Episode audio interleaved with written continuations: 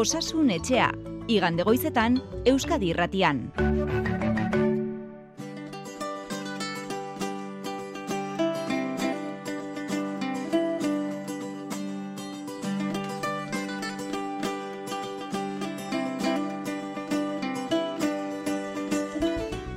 zifrak gora doaz, han eta hemen entzuten dira etxean gaixo, bakartuta, eskolako gela itxita dela, herri bat edo bestea gorrian sartu dela, nazio hartetik ere, hotza eta arrabotza da ugari, baina saiatuko gara gaur, egoeraren zenbateko tasuna ulertzen eta gauzak bere lekuan jartzen. Horretarako badakizue COVID-19 bilakaera eguneroko langintzan ikusi, ikasi eta biziben profesionala izango dugula gurekin Feliz Zubia Donosti Ospitaleko zainketa intentsiboen unitateko burua eta gure osasunetxeko medikua. Baina covid ez da gaurko gai bakarra izango ez, zetzazuela pentsa, izan ere zuek elarezitako galderak ere baditugu. Biotzaren inguruan, edota eskapularen inguruan zenbait argi bide ematekotan dator gaur, Felix gurera. Zuek ordea, bestelako zalantza edo galderaren bat baduzue, badakizu zer egin behar duzuen, osasunetxea abildua eitb.eus postontzira idatzi, 6 zortzi zortzi 666 zenbakira WhatsAppa bidali, edota bederatzi labiru 0 bat BB, bost 0 erantzun gailuan zuen mezua utzi. Agurtu dezagun bada gure ezinbesteko bidelaguna. Feliz zubia, egun onde izula? Egun onde noi. Zer modu joan da gaurko guardia? Bueno, gaur guardiarik gabe, etxean pasatakoa, ah. goxoa. Zango dugu. Tira ba. Hori behar dugu. Hori da, hori da. Bai. Edabidetan esaten genuen ez da, hasieran gero eta gehiago entzuten dela, kutsatzea gora zela, esan izan diguzu kutsatze horietatik batzuk direla ospitalera iristen direnak, eta horietatik beste gutxi batzuk ziura doazenak. Azkena eskuarten ditugun datuen arabera, Felix, eta ITBek jakin izan duen ez bederen, ospitaletan COVID-ak eragindako lankar ganditzen hasi da, besteak beste joan den astean, egun da hogeita emeretzi positibo ziren bataz beste atzemandakoak, aste honetan, hogeita bitik gora, egun, e, eguneko azeleratu diren positiboak. Osakidetzako ospitaletako gela arruntetan, irurogeita amabi COVID gaixo lodeke, eta zion berriz, hogeita zazpi. Orain arte izan ditugun datuekin alderatuz gorantza doa, baina ez du ez dirudi beste kasu izan den bezain besteko abiadurarik duenik, ez da?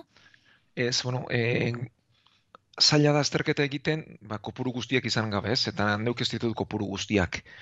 E, orduan, bai badakit e, nire inguruan ikusten dudana, eta gero ba, bihar gehiago osatzeko aukera izango duguna. Mm-hmm. Baina, bueno, gertatzen ari zegunak behintzat ez du zer ikusirik beste olatuenkin, egia da kopuruak ez direla handiak, baina egia da pertsona bakoitza pertsona bakoitza dela eta bizitza bakoitzak duela garrantzia. Mm-hmm. Orduan, e, gertatzen ari dena zer da, ba, batez ere, helduek aurrei transmititzen dietela virusa, horrazi ziren kontuak, eta helduen neurriak lasaitu zirenean, ba, helduen artean izan zen gorakada horrek, gero aurrengan izan du eragina, aurren artean ari da batez ere edatzen, ba, zergatik txertatu gabeko taldea delako, eta gero, arrauen gandik, edo heldutik heldura, ba, heldu batzuk ari dira ospitaleratzen. E, badiote aurreko latuetan, baina oskoz gutxiago, baina izan badira, egoera pixka bat okertzen ari da, eta, bueno, datosenak zeintzu diren, balde batetik e, gazteagoak txertatu gabeak, irutik bi gure zioan behintzat e, txertatu gabeak dira, eta gero, txertatuak bai, eta nori egiten dio utz txertoak, ba batez ere irurogeita marrurtetik gorakoak, edo immunitate arazoak dituztenak, ez gaur sortziera ipatu genuen. Ba, mm. hauetan txertoaren eraginkortasuna ez delako aina handia, sorburutik, ez da eraginkortasuna galdu duela, bezik eta sorburutik ez duela inbesteko eraginkortasunik izan, eta horregatik ni berriz da egingo nuke ba, pertsona hauek hirugarren dosi bat hartu dezaten. Mhm. Baina kopuruak igogarren, ospitaletan gertatzen ari zaiguna ez da inlarria, noski, nik uste, ba, horren kontra ere, edo denok behintzat gure bizitzan, ba, neurriak mantendu beharko genituzkela. E, niri behintzat gorendik ere, kezkara egiten dit, jende asko pilatzen denean espazio itxi batean, edo tordu batean, e, eta gero noski, espazio itxietan alden momentuan beti musuko eraman. Mm gaurkotasunak ala eskatuta azken orduetan ordea beste albiste zabalduten beste albiste bati erreparatu nahiko genioke Felix.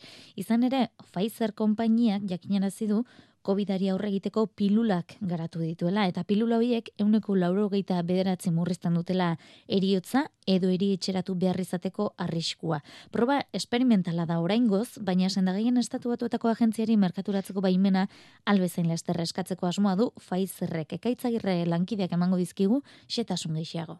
Txertoak izan ziren aurrena, bidean dira orain pilulak. Pfizerrek aurkeztu ditu botika horrekin egindako ikerketaren emaitzak. It is significant. That means that instead of having Emaitza esanguratsuak, Albert 10 Bourla, farmazia konpainiako buruaren esanetan, the introduction of this pill will save millions and millions of lives. milioika eriotza saiesteko bide emango duelako. Gaixotasun larriren bat garatzeko arriskua duten, zazpieun eta irurogeita amabost pertsonarekin egin dute proba eta ondorioztatu, Pfizerren pilula hartu zuten pertsonen artean, euneko laurogeita bederatzi murriztu zela hiltzeko edo ospitaleratzeko arriskua placeboa hartu zuten gaixoekin alderatuta.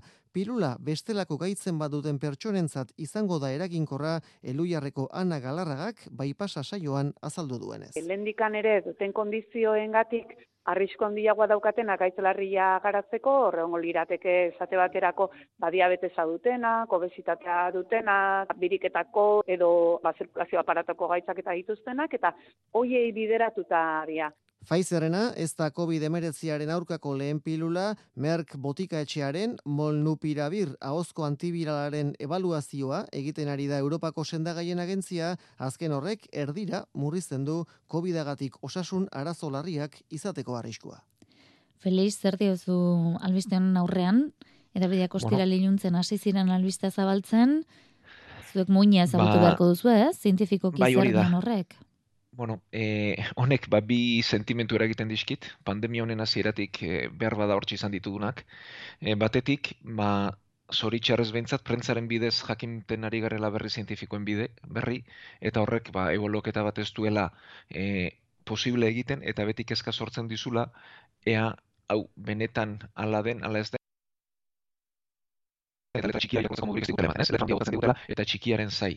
Eta bigarrena, ba, ala balitz, eta baiestatuko balitz, pauso ikaragarria litzatekeela. Mhm. E, bai bata eta bai bestea. Bueno, e, pixka bat e, kokatzeko, koronavirusak lehenik eta baino ugalketa fase bat izaten du, e, estarri begi eta ingurutan, gorputzean zehar zabaltzen da, eta pertsona gehienek eten egiten dute hor, eta pertsona gehienentzat gaixotasun harina da. Hor badakigu, baina amarretik batek pneumonia bat garatzen du, eta pneumonia horretan ba, badu eragina pertsona horren erantzun immunologikoak, hau da gure defentzak pixka bat desbideratzen direnean pneumonia hori garatuko genuke. Orduan, pilula hauek egiten dutena da lehen egun hoietan ematen den ugalketa hori galarazi. Eta beraz bigarren faserik gertatu ez dadin lortzea. Mhm. Eta hori alabalitz izugarrizko aurrerapena litzateke. Tratamentu hau lan egitekotan, edo tratamendu honek lan egin beharko balu, garrantzitsua litzateke lehen bost egunetan hartzea. Mhm. Ondoren okertu ez dadin, pneumonian igaratu ez desan, eta ez, ez dadin izan ez ospitaleratzerik, eta ez eriotzarik ere. Mhm. E, ikusi da marretik bederatzean murriztuko lukela ospitaleratze behar, eta hori izugarria da.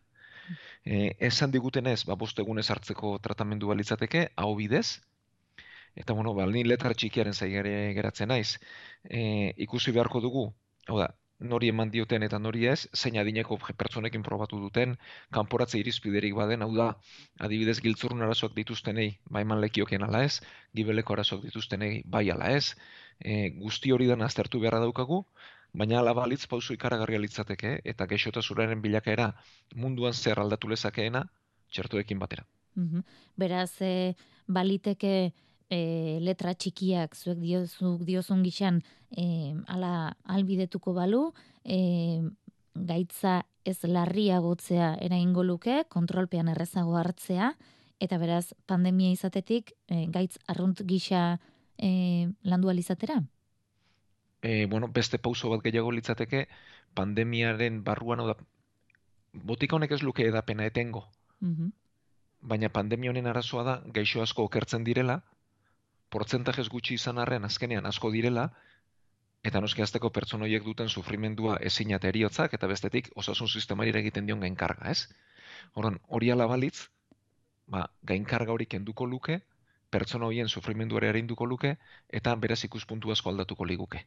Mhm. Horrek ez du eh, esan nahi, osasun publikoko neurririk behar ez dugunik, eh? Pandemia baten kontrola ez da tratamenduaren bidez lortzen, bezik eta edapena ba, murriztuz, ez? Horren, edapena eh, zabaltzeko geure neurria dauzkagu eta txertoa dauzkagu, eta honek tratamendu egingo luke posible.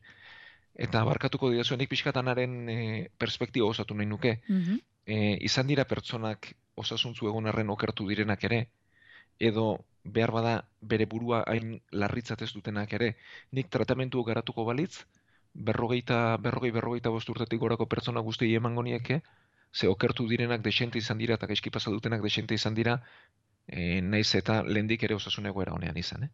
Mm Tira, e, zuk esan bezala izkixearen zain geratuko gara, zuen e, balorazio entzun beharko dugu, artikulu zientifiko hori irakurritakoan, eta bien bitartean, ba, bi etxe izatea Pfizer eta eta Merck, ez da? Ez dakit horrek hausnarketarik eragiten dizun, eta orain arte ba, gaitzonen bilakaeran e, farmazia etxek izan duten bide horri jarraitzen dion.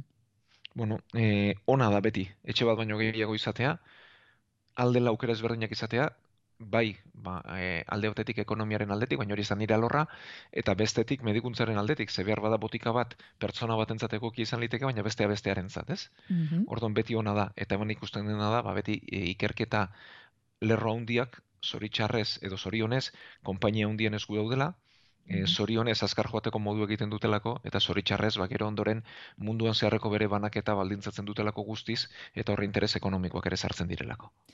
Itxaron egin beharko dugu beraz, e, ba pilula hauen e, garapena ikusteko, zer bide hartzen duten eta ze aukera eskaintzen duten, bitartean ba, gurean eragin dezakenaren zain e, izango gara, eta esan dugu eusko jaurlaritzak duela hilabete utzi zuen bertan bera osasun larri aldia, orduan e, ba, kasuko zen intzidentzia metatua, eta lau aste geroago berriz, euneko langa gaindituta, e, orain aipatu du ezta? Bereziki aurrak direla erasandakoak 12 urtetik beherakoak. Adintarte horretan ere bueno ba txertaketa aipatzen da ezta?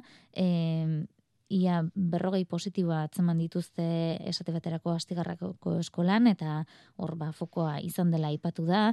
E, hainbat gela itxi behar izan dituzte 12 urtetik berako Eunda berrogeita mar bat ikasle konfinatu dituztela, udalak eh, aurparkeak iztere erabaki du, hainbat jarduera eten, eta eskola kirola kinkan da, etengote duten edo ez, eta, bueno, bai aurlaritzak ere bere kezka gertu du egora honen aurrean, balizko zigarren olatu batez zegoartarazi du inigo urkulluran dakariak. Kezkagarria da, nik ez dutukatu inoiz zeigarren olatu bat izan daitekenik, esan egin dudana izan da, ojala, ez da hila izan. Egia da, ospitaletan, erlajazio nahikoa dugula, baina ez du esan nahi lehen harretan berriz ere tentsio bat izan daitekenik. Horrezaitik da, nik uste dut mundu mailara behiratu behar dugula, Europar batasunean zer gertatzen ari den ikusi behar dugu bigarren eh, esan behar dugu datuak aipatu ditugu, astegarra aipatu dugu, baina zumarraga eta agurain eta herri gehiago ere badira gorrian, bihar astelenez ezagutuko ditugu datu zehatzagoak eta berriagoak, eta e, urkullu lendakariak Europara mm, luzatu begira da, eta handik ere zalaparta hotza da nabari, Alemanian astebetean ia hogei puntu egindu gora intzidentzia tasak, eundalaro gita bederatzikoa da egun, eta Errusian berrez, pandemia izanetik, inoizko positibo kopururik handien ere zenbatu dute, berrogeita bat mila eta iruren kutsatu. Osasunaren mundu erakundeak Europako egoera kezkagarria dela dirazi du, eta estatu batuetatik berriz, em, txertoa aipatzen genuen lehen, eta txertaketaren inguruko irudia ikusi izango dugu, aurrak hasi dira txertatzen, em, la esterri iritsiko alda aurren txertaketa ona, Felix? Bueno, e, aurren txertaketei buruz hitz egiten hasi baino lehen, nik uste Europa guztiko egoera ez dela bera. E, batez ere Europa ekialdeko herrialdetan txertaketa oso bajua izan da, e, Errusian gaur egun bizi duten egoera txertaketa faltaren ondorio da tan benetako ba, olatu edo goraldian daude, baina txertaketa tasak oso oso bajuak direlako. E, antzerako zerbait gertatzen da Europa ekialdeko beste herrialde askotan ere, Rumanian esaterako edo e, Bulgarian, Alemanian ere badituzte eskualdeak txertaketa tasa oso bajuarekinetan gertatzen ari dira antzerakoak, eta besteetan ba egoera ezberdina da. Geurean ba aurrez aipatu dugu, ez? E, batez ere aurretan ari da edatzen eta gero aurrauengatik ba helduen gana iristen ari da eta heldu batzuk dira ospitaleratzen ari direnak. Eta horrekin heldu nahi nioke aurren txertaketari. Mhm. Bueno, e, aurren txertaketan ez da inbesteko esperientziarik, helduak milioika dira txertatuak badakigu onurak zein diren, arriskuak zein diren, eta helduetan ez dago zalantzarik onurak arriskuak baina asko zaundiagoak direnik. E, aurretan zer gertatzen da, ba, aurrak COVID-ez komplikatzeko risku oso oso bajua dela. Eta mm. batzuk okertzen dira egia da, e, duela gutxi saldu da Euskal Autonomia Erkidegoan bazela aur bat e, ziun izan zen amar urterekin, baina oso gutxi dira, e, alde horretatik ez diogu gaitzari beldurrik izan behar, eta gero txertuaren arriskuare oso txikia da, baina biak nahiko berdinduta gelditzen dira. Hau da, aurrak COVID-az okertzeko arrisku oso bajua da, txertuak ere ez du arrisku berezirik, eh? sortzen du eh, bihotzaren edo mintzaren inflamazio bat mioperikarditis esaten zaiona, berez nahiko orina dena eta hobetzen dena, baina nahiko berdinduak geldituko lirateke arrisku eta onura. Mhm.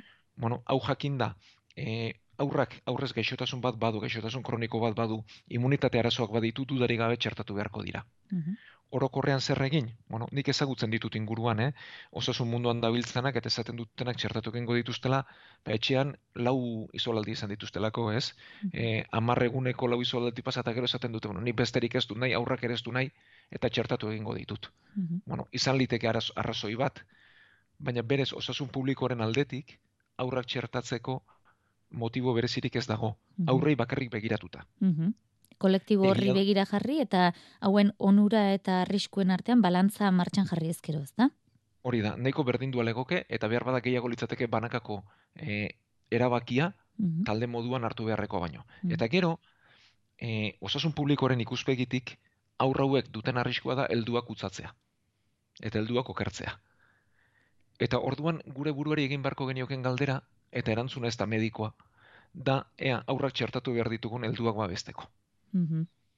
Eta helduok ze bizimodu egin beharko genukeen aurrak txertatu nahi ez baditugu. Eta aurrak txertatu behar ditugun helduok bitartean ba inolako neurririk gabe edo askoz neurri gutxiagorekin bizi ahal izateko. Hori da erantzuna eta hori denon artean erantzun beharreko zerbait dago. Honen erantzuna ez da medikoa soilik, ez? Mhm. Beraz, e, erabakiak hartzen dituzten e, gune hoietan, e, pentsatzekoa da, mm, irizpide, medikuen irizpideak ere entzun, entzun beharko dituztela, eta balantza honen berri ere hartuko dutela, ez? Esan nahi dute, kontuan izan beharko lukete, e, medikuntzako profesionalek, ba, zuk adierazi diguzun balantza hori aurren izan da, zer irizpide gailendu beharko litzateken? Hori da bada irizpide medikoa, baina bestalde batetik gizarte guzti baten irizpidea dago, ez? Eta zer nahi dugu? Hau da, bizimodua lasaiagoa izan, geuk eh, astakeria botatzera noa behar bada, baina da, helduak parrandan segi, eta horretarako urra txertatu, ala helduok bizimodu mugatu gau bat izan, eta horrak ez txertatu, ez? Hori da azkenean hor atzetik dagoen galdera, eta berriz diote erantzuna, ba, gizarte osoarena behar du, eta ez, ez da irizpide medikoa bakarrik. aurren eh, zaintza helduen esku dagoen neurrian, ezta? Helduen eh, erabakia behar du izan, baina erabaki gunean non jartzen den edo lehentasuna non jartzen den horre aterako da alde baterako edo besteko erabakia.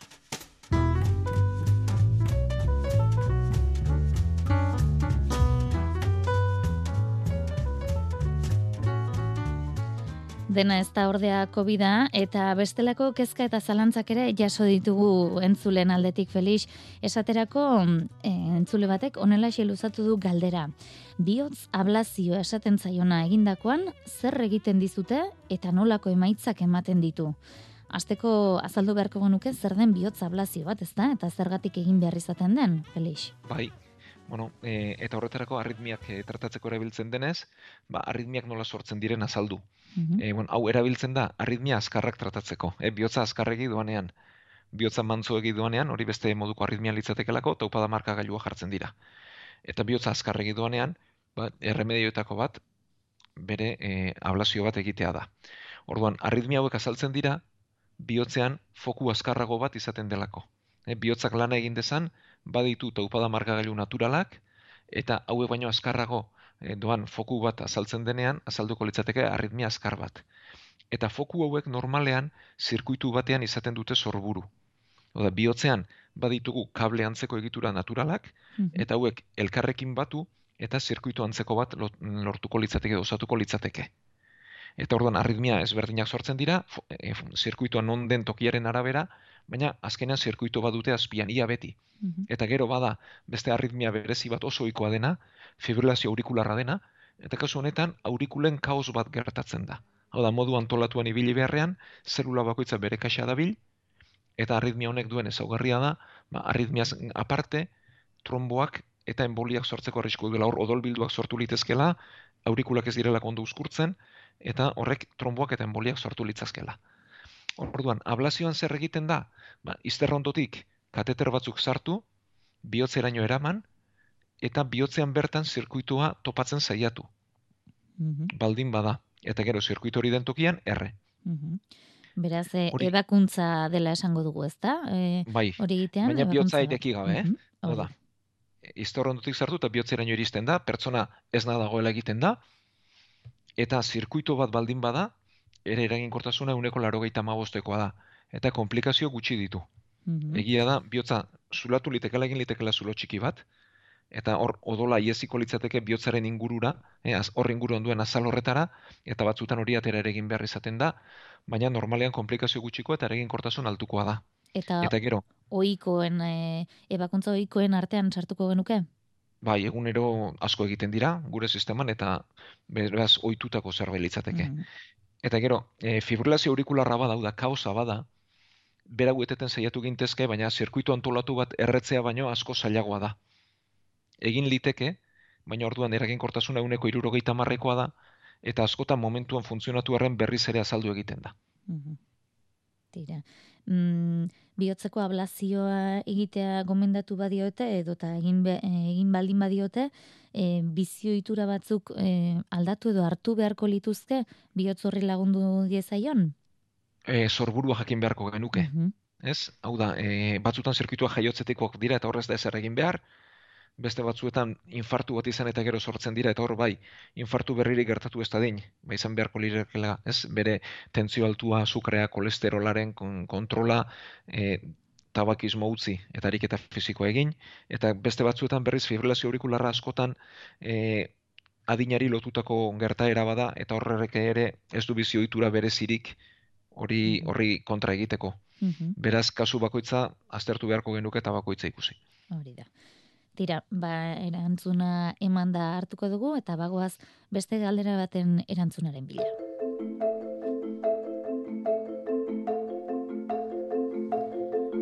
Muskulu batetik ezur baterako pausua eman behar dugu, eta zuk esango diguzu, ia horrela den edo ez, eh? nekanek idatzi baitigu kezkati.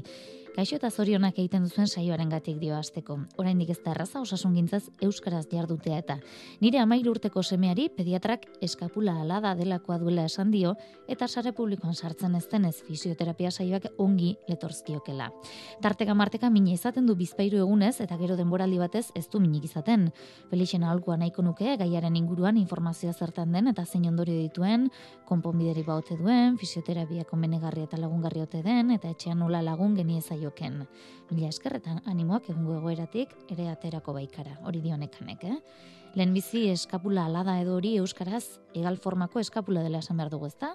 Bai, e, gal formako eskapula esaten diogu, eta bueno, ba, eskapula edo homoplatoa zer den azalduko dugu. E, bizkarraren e, goiko eta atzealdean dagoen ezur bada, ezur zapal bat, bere mutur bat sorbaldarra dator, eta hor umeroa edo beso ezurrarekin bat egiten du, eta gero, ba, bertan txertatzen dira muskulu asko, e, e, sorbaldari eta besoari mugimendu ematen diotenak.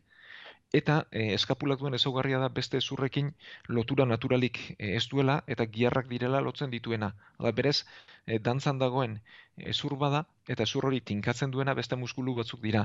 E, bueno, bi izen handi dira, bat aurreko zerratu da eta bestea trapezioa dira, baina bi muskulu dira horri indarra ematen diotenak. Eta batez ere aurreko zerratu edo muskulu horren ahuldadeak egiten du eskapula bera dantzan gelditzea eta kanporantza ateratzea. Oda, bizkarraren aldetik atzerantza ateratzea. E, horri esaten diogu egal formako eskapula. Mhm. Eta, bueno, e, zergatik sortzen den, baditu sorburu ezberdinak batzuk, e, aurreko giharrak indartzuegiak dituztelako, eta aurrera gehiagit tiratzen dutelako e, izaten dute, beste batzutan pixuen banaketa desegokiak, e, kontuz sorbalda baten gainean motxila eramatearekin adibidez, e, pixua gaizki desorekatuko litzatekelako, eta joera duenari ba, areagotuko liokelako, eta beste batzutan berriz eskoliosia edo bizkarrezur rokerrak ere eragin dezake muskuluen desoreka eta ezurra bera kanpora ateratzea. Mhm. Esango dioguna da, e, etxean egin dezaketena dela alde batetik, ba, kontu zibili pixuekin, motxilez oso astuna jartzea, eta ez dezala sekula sorbalda baten gainean hartu, eta gero azken tratamentu eta konponbidea du honek, da muskulu hori indartzea, zerratua indartzea, ba, eskapula bere tokira bueltatu dadin. Badira horretarako ariketak. Ariketak eh, erraz topatu litezke internet bidez, baina nire bai gomendatuko niokela fisioterapia egitea. Batez ere ariketak ondo egiten ikasteko. Eta bolara batean fisioterapia bidez ikasi ditzala, eta gero ondoren, ba, urrengo urte askoan, jarraitu dezala ze joera hori beti izango du, jarraitu dezala hori egiten etxean. Baina nik hasiera batean behintzat, e, ondo eta behar den moduan ariketak egiten ikasi ditzan, fisioterapeuta baten e, laguntzak e, gomendatuko nizkioke dudari gabe. Mm Profesionalen esku jarri eta ohitura onak hartzea hori izango da beraz e, gomendioa fisioterapia saioak e, kasunetan e, osakierantzaren zerbitzuan ez direla sartzen ere badio berak hori beste eztabaida bat e, izango litzateke e, baina tira e, ariketak behintzat egin ditzala eta alba da ondo egiten ikastea ez da hori dagakoa Bai, e, hau da, giar bat edo bi giar jakin landu behar dira, eta hauek gutxi gora bera eginda, ba ez dira ondo irteten. Hau da, mugimendua zehatz egiten ikasi beharra dago, eta horregatik diote mugimendua zehatz egiten ikasteko ba, profesional batek lagundu dizaiola. Mm -hmm. e, sorbaldaren inguruan ari gara, sorbalda atzean dagoen e, ba, e, zur horri erreparatu diogu, eskapulari, e, sorbalda ateratzen zaionaren kasua ez da onakoa ez da? Ez era bat ezberdina da, sorbalda ateratzen denean, e, umeroaren burua ateratzen da eskapulatik, oda eskapulak badu konkortxo bat, hor e, jartzen da umeroaren beste burua, eta hor e, ba, borobil bat kanpoko aldetik, ba, kon, e, ontzi baten itxurako punta horretan edukiko genuke, eta hor gertatzen dena da, ba, lotailuak neko harinak direla, eta behin ateratzen denean, hau da, sorbaldak mugikortasun handia du, baina ez da oso sendoa. Eta bain ateratzen denean eta lotailu hauek eteten direnean, ba, bain eta berriz gertatzen den fenomena izaten dela askotan, eta kasu horietan bai, geztegiar batzuk landu behar direla, baina kasu horretan aurrekoak mm. landu beharko lirateke. Tira, banekan eren semeari esango diogu e, motxila albada bi sorbalden gainean hartzeko, eta gainerako entzulentzako ere gomendio izan liteke ez da, bizkarreko pixu hori ba, aliketa harinena izan dadin, eta ohituralik eta egokienak e, arditzaten ez da, garai edo adin horretan daudenak, edo pisuarekin lan egiten dutenak, edo eh? saiestu ditzaten horrelako ez beharrak eta, eta ba, horrelako gaitzak.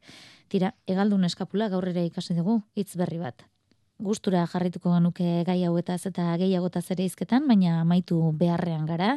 Entzulei eskerrak emango dizkigu parte hartzearen eta gogoratuko diegu ba, nekarnek egin bezala eta beste entzuleak egin bezala ba, galderak ongi etorriak direla. Osasun etxea abildua itb.espostontzia eta bederatzi labiru 0 bat bibi bost 0 erantzun gailoare erabilgarri dituzuela.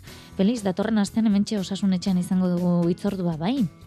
Bai hemen izango gara, eskerrik asko denoi, batez ere mezuak eta galderak bidaltzen dizkigu zuen hoi, eta azte hona izan denok. Eskerrik asko ba, gaur ere azalpen guzti hauen gatik, aholku guzti hauen gatik, ondo izan eta datorren aster.